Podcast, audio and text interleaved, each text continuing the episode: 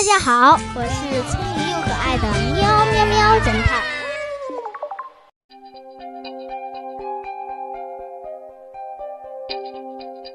撒谎的女人。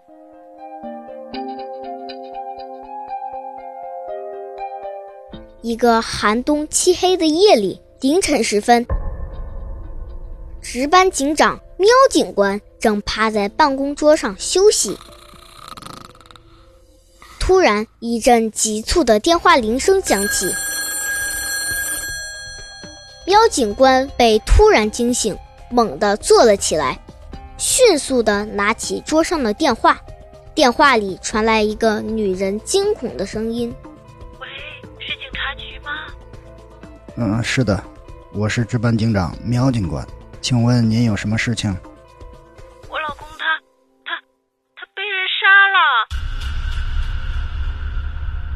要着急，你现在在哪里？苗警官赶忙把手边的纸和笔拿起来，准备记录。我我在家里，我在家。告诉我地址，我马上过去。苗警官也有些着急。我住在。苗警官记下了他的地址，喊来助手小李，马上出发。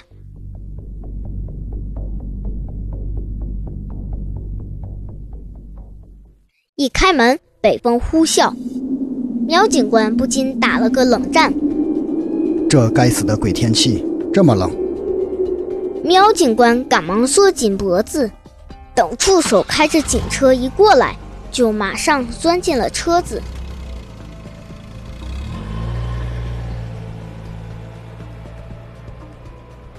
一路上冷冷清清，没有见到一个人。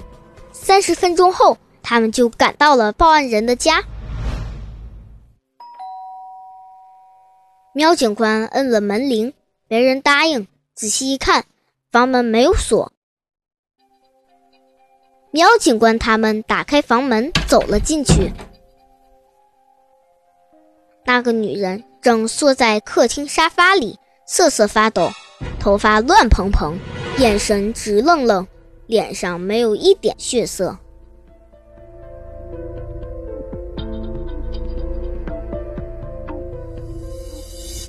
屋子里其实很暖和。喵警官摘下帽子、围巾和手套，并脱下大衣。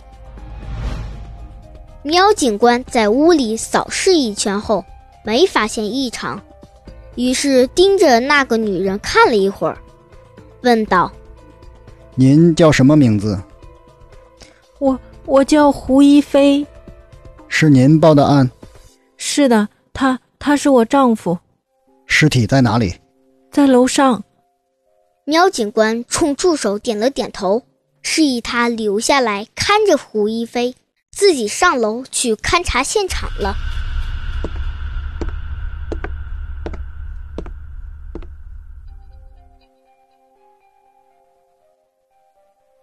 大概过了十分钟，喵警官招呼他们俩上楼。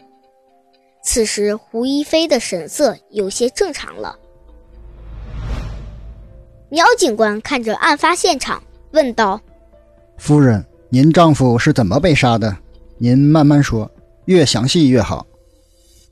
”胡一菲清了清嗓子：“我们在夜里十一点就睡了，半夜两点，我不知道被什么惊醒了。”就叫我丈夫起来，但喊他、推他都没动静。我这才知道他已经死了，他是被人杀死的。嗯，胡一菲说着，又不由自主的哭了起来。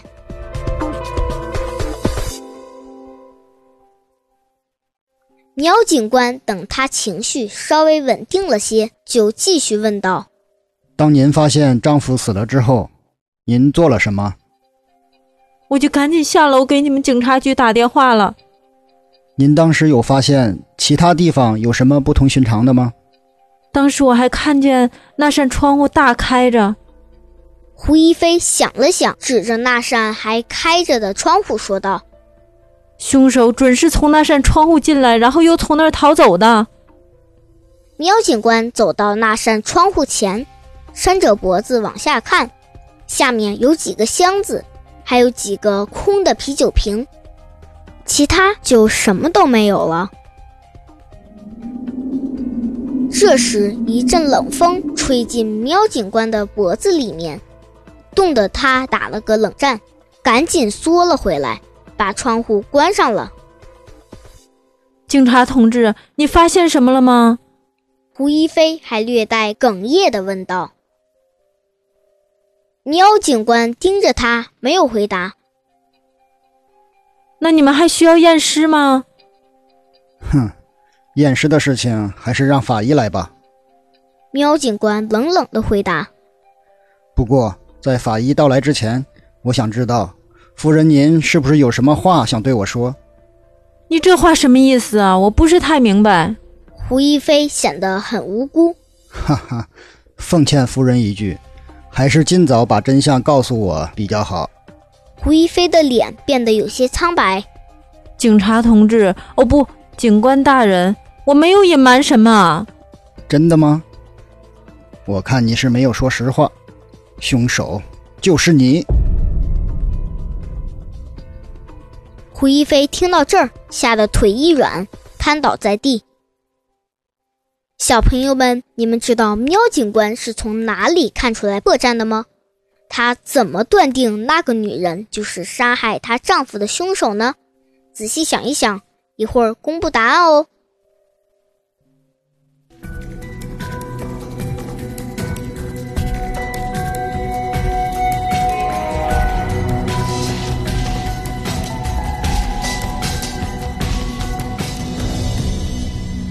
现在可以先暂停一下，后边是答案哟。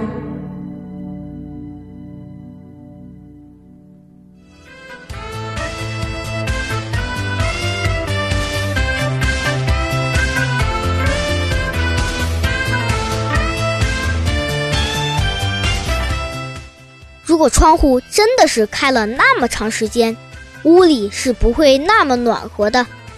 显然，那个女人是在喵警官他们赶到现场之前打开的窗户。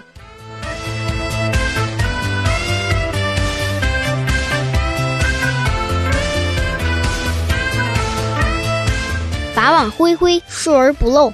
要想人不知，除非己莫为。真的很佩服喵警官细心的观察和推理呢。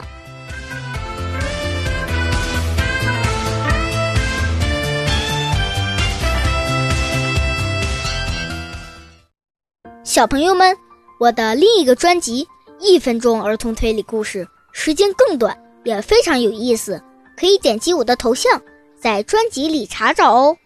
如果你有好的故事，也欢迎推荐给我，我会让我爸爸把它制作成声音播出哦。如果你觉得我的节目还不错，记得推荐给小伙伴一起听哦。也欢迎你在评论区留言，有不足的地方我会很快改正的。本节目的素材部分是来源网络整理和推理故事书，如果无意中侵犯了您的版权，请告知我，我会马上删除。在此也非常感谢制作侦探推理故事的叔叔阿姨。